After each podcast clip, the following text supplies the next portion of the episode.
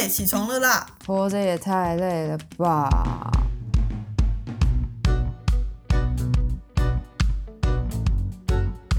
欢迎收听《小岛生存指南》。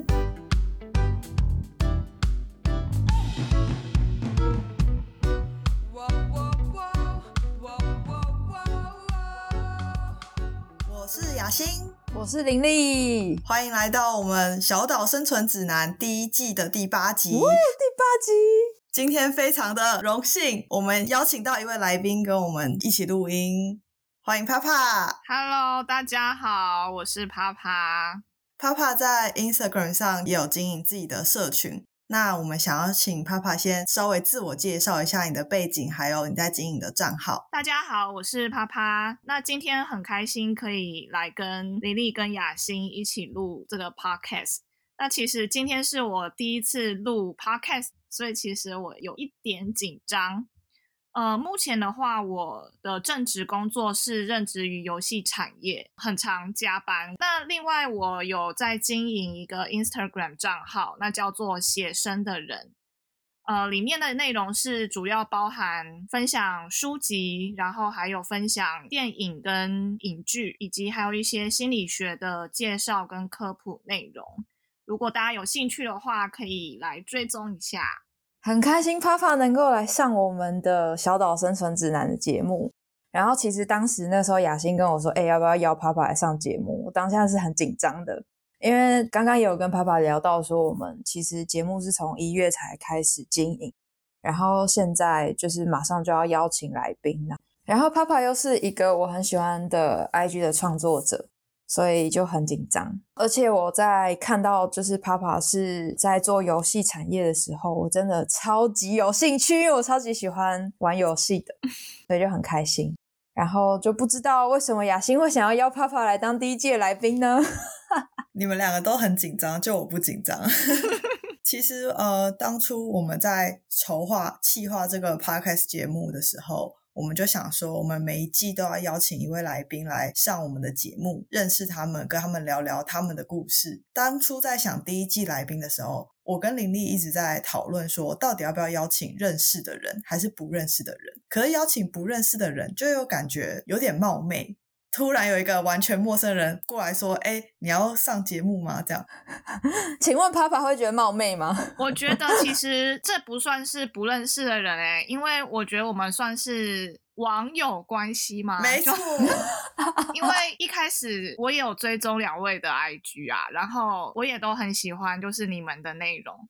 其实我看到雅欣邀请的时候，我其实很 surprise，因为我在开始做 IG 的时候，我其实就有在想，我之后还要再做什么东西，可能拍影片啊，或者是呃录 podcast 啊，嗯我都觉得就是会想要去做。嗯但是因为我其实也做 IG 没有多久，那就在想的时候，就看到雅欣的邀请，就像刚刚帕帕讲到的，我是想到说，我跟帕帕之前在网络上已经有互动了，他不是一个完全不认识的人。对对对，然后之前帕帕也有说过，他有追踪林立，然后也很喜欢林立的内容，加上帕帕是心理学背景，对不对？嗯，所以我们就觉得帕帕是我跟林立的专业的交集，然后我就想说，哎，第一季如果可以邀请到帕帕，对我们的小岛生存指南一定是一个很有趣的体验。嗯，所以我我就跟林丽提出，然后林丽一听就觉得哦，好适合哦，没所以我们就邀请到帕帕来了。哦，谢谢谢谢，而且当时雅欣跟我讲的时候，我说好啊好啊，然后结果没想到他好像已经问你了。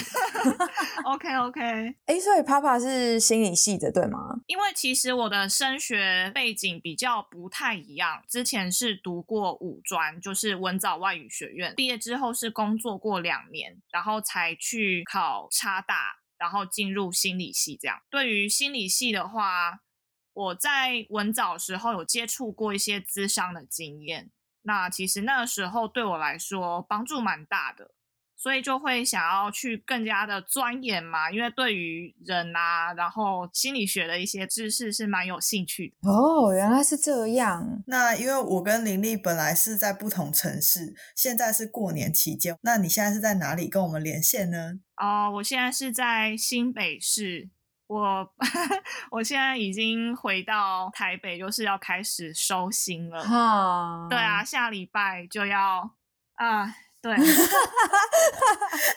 那个叹气好真实哦。真的真的好不想上班。大家都很不想上班。好，我们不要那么怨念那么深。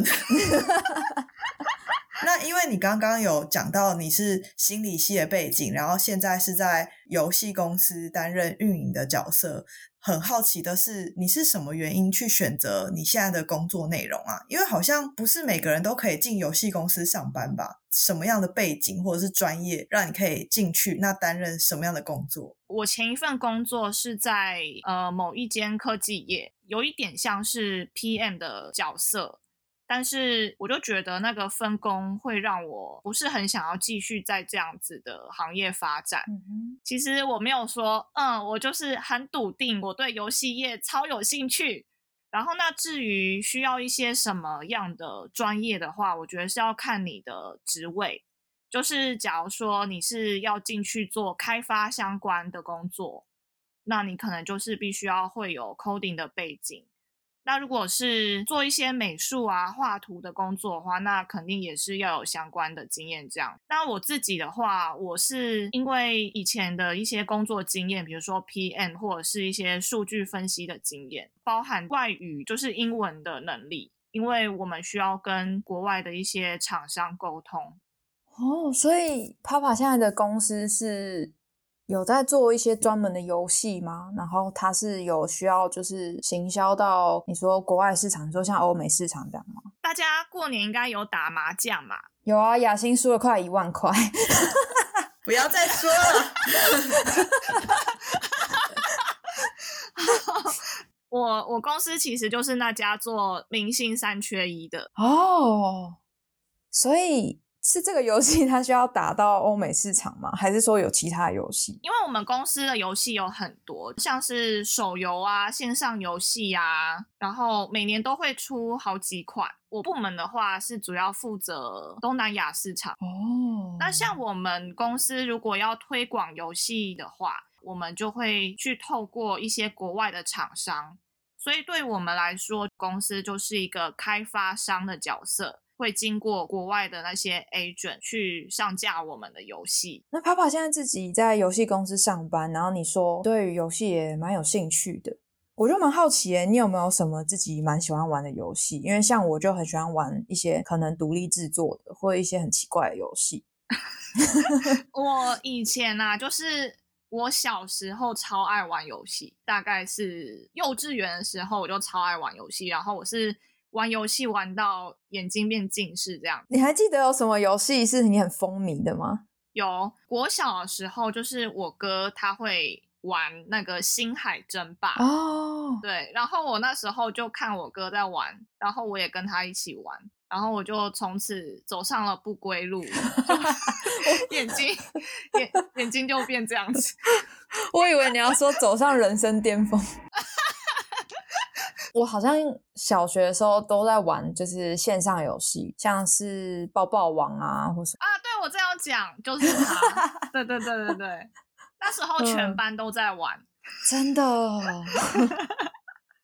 雅欣有玩吗？我记得小时候，我们国小，因为我跟林丽是念同一个国小，我们国小门口会有那个游戏商，他们会发试玩片，然后啊那时候、对那时候发的是《风之谷》的试玩片。啊，你们有玩《风之谷》吗？有有有，还有 RO，就是那个什么《仙境传说》的。对嗯《仙境嗯传说》原来我们同一个世代的。没错，结果现在小朋友听了就想说这是三小风之谷什么很老的游戏，复刻版，对，都是我们那个时候时代的回忆。对，时代的眼泪，时代的眼泪。帕帕，你是在去年，就是二零二二年的九月开始经营 IG 的嘛？我跟你跟林丽，我们三个人差不多是同时期，就那先后开始经营 IG 的社群。刚刚你也有讲到，呃，你会想要自己斜杠，然后做一些社群经营或个人品牌的事情。你本来工作内容就有包括网络行销吗？那你现在做这个自己的品牌，你有想要达成什么样的目的吗？因为我之前的工作经验是有接触过网络行销的。那我从大学毕业之后，那我第一份工作找到就是在某一间电商担任数据分析师。呃，除了碰资料之外，然后也有去帮忙那个时候的公司做广告投放啊，然后也会接触到一些 GA 的分析。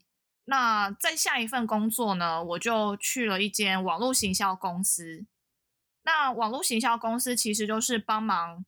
呃，线下的各行各业，就是他们只要想要做呃，比如说电商啊，或者是想要做 SEO 搜寻引擎优化，或者甚至是一些分析数据的部分，呃，也有接触到一些 Facebook 还有 Instagram 的一些经营，但是那个都是在帮客户做一些他们的事情。那你是怎么想要自己投入到 IG 的这个账号经营上？我一直都有想要去做自媒体的想法，有想过要去录 YouTube，但是那时候会觉得剪影片是一件需要花费投入很大成本的一件事情，包含剪片啊，然后还有后置这些，这个小小的心愿就一直摆在心里，然后就一直到就是去年九月的时候，也是一股冲动，哎。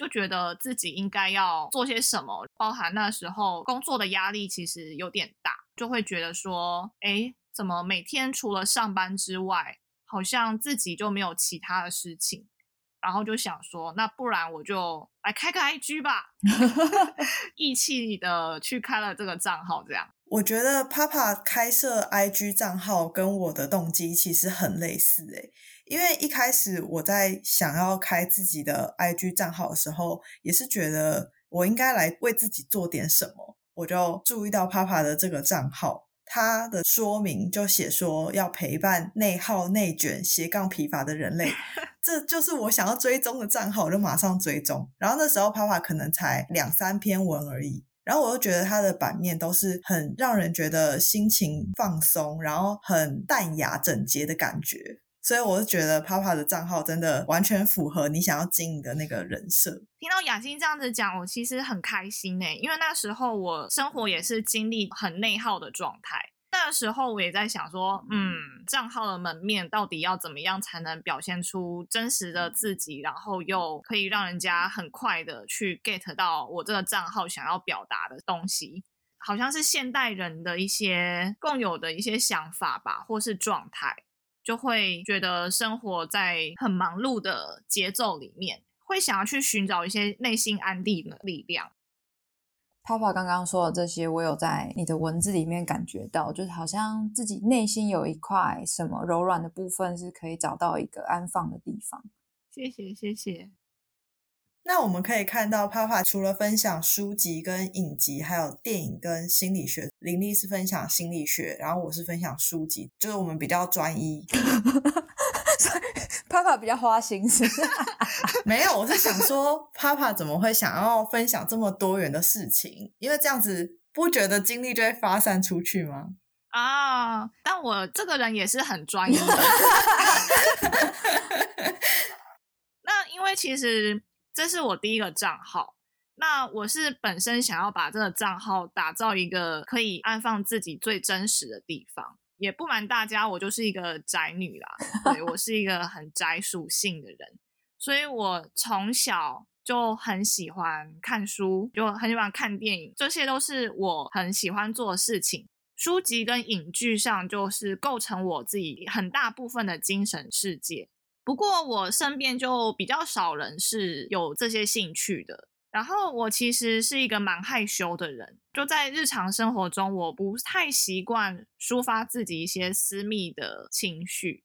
可能去跟朋友看电影啊，他们可能看完之后就会觉得说：“哇，好好看哦！”或者是说：“我不太喜欢诶。”但是我几乎都是最后一个发表自己意见的人。所以我也很少跟人家分享我喜欢听什么音乐，或者是我喜欢看什么书，或是想看哪部电影。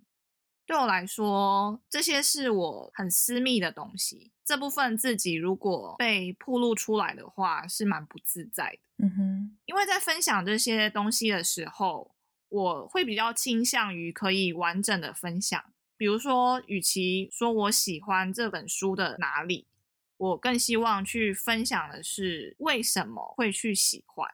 哎，不知道林立有没有这个感觉？像我们念心理系，会有一种倾向是想要去探讨为什么，嗯就会去想要知道更多东西。嗯，我好像可以理解帕帕说的，有嗯点像是。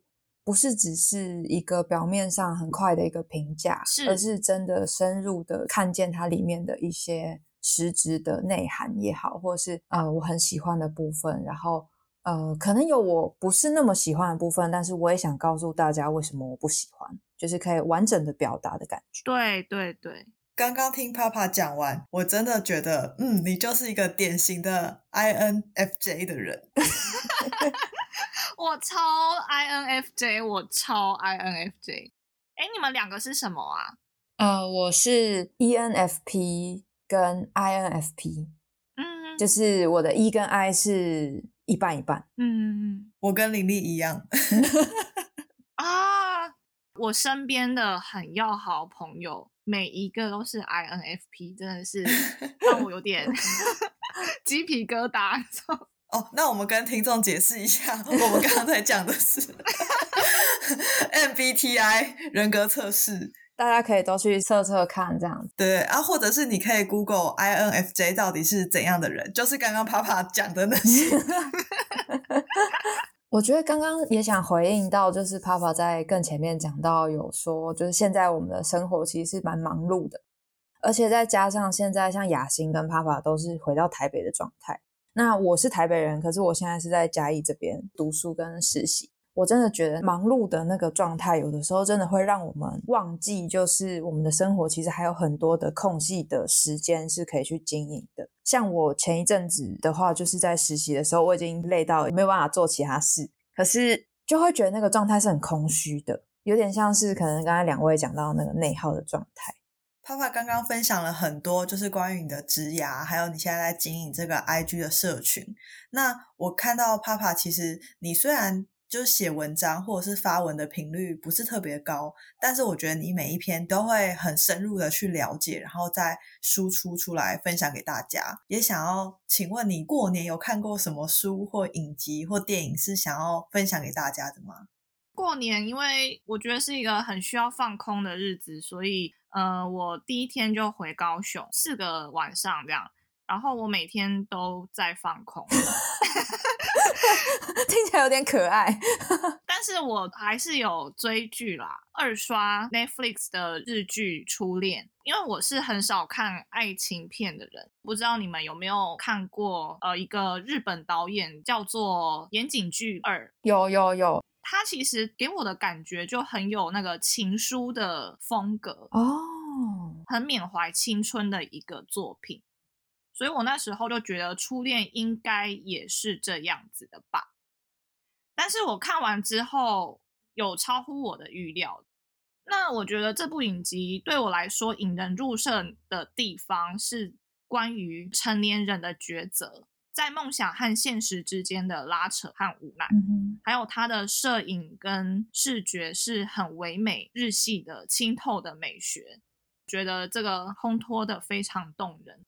你刚刚一讲到岩井俊二，我就觉得哦，我好像可以理解，因为他的那个主视觉的感觉就很像情书给我的感觉。哎，那雅欣有看吗？没有，我没有看《初恋》。我觉得我自从经营那个读书账号之后，我几乎没有再打开 Netflix。我昨天还想说，我到底要不要停用，就是不要再办 Netflix。可是因为我的所有家人都是依靠我的月租费在看 Netflix，所以我如果停掉，他们就没得看。对我现在的困扰，Papa，你会出那个初恋的贴文吗？哦，是是，会会会，我今天应该就会写，我希望明天以前可以发。所以在我们这个节目上架的时候，其实已经早就发了。嗯，期待期待。谢谢。因为 Papa 刚刚提到说，你经营 IG 像我一样也是个脑充，很熟悉 IG 这个平台，所以你就经营它。那之后你有想要扩展自媒体事业吗？比如说写个部落格啊，或者是像我们一样开始做一档 Podcast 之类的。前面有提到我的工作时长很久，回来都已经很晚或者是很累。如果说以经营社群来说，做图和写文字对我来说会是相对力气比较小的一件事情。等到之后会再分配一下自己的精力吧，会再慢慢的去涉猎到其他的领域。那像是部落格，其实我以前也有写过 WordPress，只是没有让大家知道。WordPress 上面的文字我有留起来，我也会当做库存，然后慢慢 慢慢去把它发表出来，这样子。因为我一直有在写 WordPress，但是。之前没有经营 IG 的时候，也有一些库存，我断断续续的 写了好几年，中间一直半途而废，所以我现在就把它有一些就转成图文。对对对，我觉得可以很了解爸爸的心情。没错，我还蛮想要经营一个自己的。就像个人网站那样，就无论是不是透过 WordPress，可是因为我觉得 IG 的确是现在大家手机上一定都会有，我们三个可能使用的习惯上，我们都会觉得 IG 是第一个可以联想到使用的平台，反而部落格这件事情就被我们抛到比较后面的地方。然后还有就是做图文这件事情，也是现在社群经营比较吃香的，就比起只有部落格让大家。滑那个网页不如图文，大家可能又滑又滑，这样子很快就阅读完一篇。对对对，那我也会想到说，以 IG 来说，就会比较可惜。如果说是网站的话，大家还会比较愿意去看文字。然后现在 IG 是几乎就是五秒、十秒，你这个图有没有吸引大家？嗯，大家会不会继续追踪或点进去？我觉得这就是会对于创作者来说是蛮可惜的，尤其是。像 Papa 也好，雅欣或是我，我们都是属于写比较长篇文章的创作者话，嗯，那这样那个受众其实就会比较难吸引到，呃，每一篇文章都会好好看文字的人，嗯，在 IG 上。那所以 Papa 之后如果有心力，没有加班那么忙的话，是会考虑经营 Podcast 或者是部落格一些其他的发表形式。期待。那你二零二三年有什么想要达成的目标吗？就无论是斜杠自媒体方面，或者是自己人生规划方面。就像刚才你们有提到，我们三位都是属于长文的创作者，这个属性在 Instagram 上面就是一个小众啦。嗯，不过我觉得其实还是蛮有机会的，虽然我们的受众会小一点。但我觉得我们的受众会是属于那种铁粉。除此之外，我自己是觉得，如果说我们想要让自己的账号可以被演算法推出去的话，还是有需要再把自己的内容更大众化一点。现在目前就是给自己的一个功课是。我该怎么样把自己的一些比较深度的内容做成有亲和力一点？以前也有读者回馈过说，对于这么深度的贴文，可能对他们来说也会觉得有点太多。可能我想要表达的是十分，但其实他们只能看得进去三分，所以我可能就会练习把那个深度再放的更浅一点。这是我目前在慢慢想要练习的事情。所以感觉在虽然很忙碌的工作中，你还是对自己的自媒体持续的优化跟精进，我觉得这很了不起。然后这也是我二零二三年很想要达成的，把自己的自媒体社群经营到让大家想看，而不是只有自己在说，然后自己说的很开心，但是没有人愿意看。其实它有点失去媒体的意涵，这样子。我会联想到之前刚好雅欣在跟我讨论的，就是要把一些知识把它碎片化。嗯，可能我们一次想要表达的东西太多了，然后大家会看的头脑很胀，或者是觉得太难了。那当我们把它去分的话，可能对于读者来说也是一个比较好的吸收的方式。嗯嗯嗯。那我们在节目的最后，依照惯例。我们要请 Papa 对我们的听众们提供一个生存指南。那这个生存指南可能是想要经营自媒体的人，或者是有在经营社群的人。Papa 有什么生存指南可以提供给大家呢？我觉得我自己好像也很需要这个生存指南。好，因为我自己是觉得啊，毕竟我在自媒体的这条路上也算是一个初心者。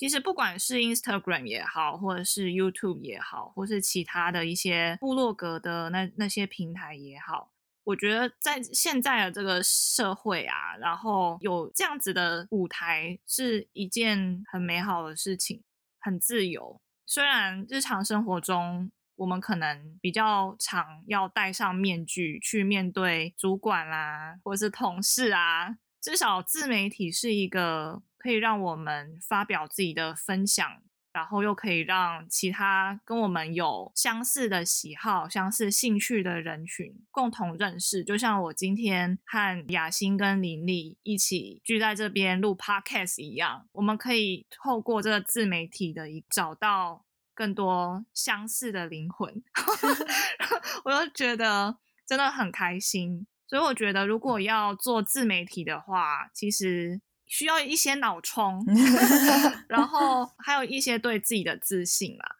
不要害怕去说出自己想说的。平常我明明就是一个不喜欢说自己想看哪一部电影啊，或是喜欢看什么书的人，但是这其实是占我自己的精神很大一部分，所以我在我自己的账号上面一直说，一直说。嗯，再来就是热情吧，不要忘记自己的初衷。看过一些人可能为了要博取眼球，或者是想要吸引更多的追踪者，然后去让一些贴文的调性会有点走偏。那我觉得还是要想好，然后还是要很坚定自己喜欢的热情到底是什么。感觉是初衷吗？初衷很重要。嗯嗯嗯嗯，对对对，耶！谢谢今天啪啪来玩。我们真的很开心，在《小岛生存指南》的第一季就可以邀请到你。帕帕虽然是我们当中最晚开始经营 IG 社群的人，但是他的追踪数现在是最多的。我讲这个并不是说我们要分出个高下，我想要表达的是，帕帕对于经营社群一定有花费了他很多的心力，也很认真的想要带来好的分享、正面的或者是陪伴、疗愈的分享带给大家。谢谢帕帕今天来玩，也很开心认识你。嗯，谢谢谢谢雅欣，谢谢林丽，我也很开心。如果想更了解帕帕的话，欢迎追踪他的 IG，可以搜寻写生的人或帕帕，然后底线 who 底线 loves 底线 writing 就可以找到喽。别担心，我们会把他的资讯放在下方的说明栏，请大家进去点击链接就可以找到。